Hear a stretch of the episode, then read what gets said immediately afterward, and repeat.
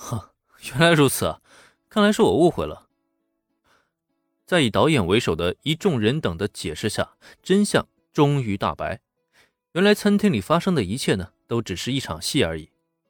虽然林恩早就已经知道了真相，但当着众人的面，他还是轻轻点头过后，收敛起一身凌厉的气势，化作翩翩贵公子的姿态。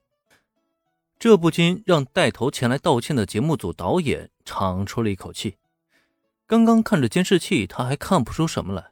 等到真正直面这个少年之后，他才终于明白，此前那些雅扎库演员究竟承担了怎么样的巨大压力。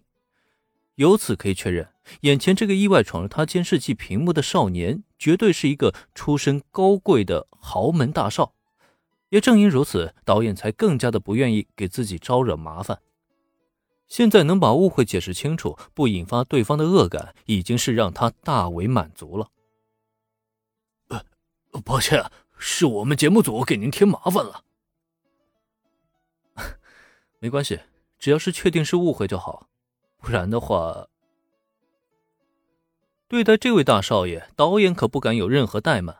虽然还没有探听对方的底细，可无论如何，人家的身份都是自己得罪不了的，所以导演至始至终呢，也将自己的姿态放得极低，朝着节目组导演摆了摆手。林恩示意自己并不在意的同时，又顺势朝那几个雅库扎演员的方向露出了一抹颇有深意的微笑。或许旁人看到这个笑容还不会多想，甚至还会觉得这个笑容好帅气。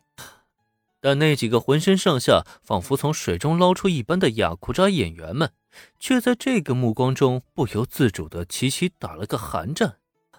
如果不是误会的话，那位大少爷他想干嘛呀？难道真的把人给沉进东京湾吗？刹那间，几个雅库扎演员感觉到一种劫后余生的喜悦。这要是错了一步，恐怕就会落得个死无葬身之地的下场。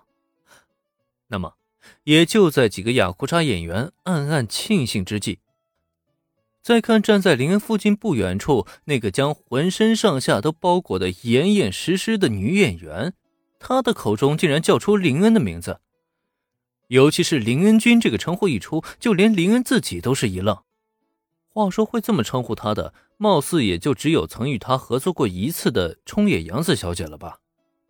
好吧，就在叫出林恩的名字后，那个女演员很快摘下了自己的帽子、墨镜以及口罩。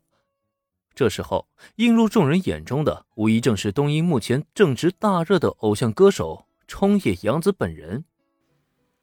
林恩君，啊，杨子小姐，难怪之前林恩觉得这个女人的声音有些耳熟，一时间呢，却又想不起在哪里听到过。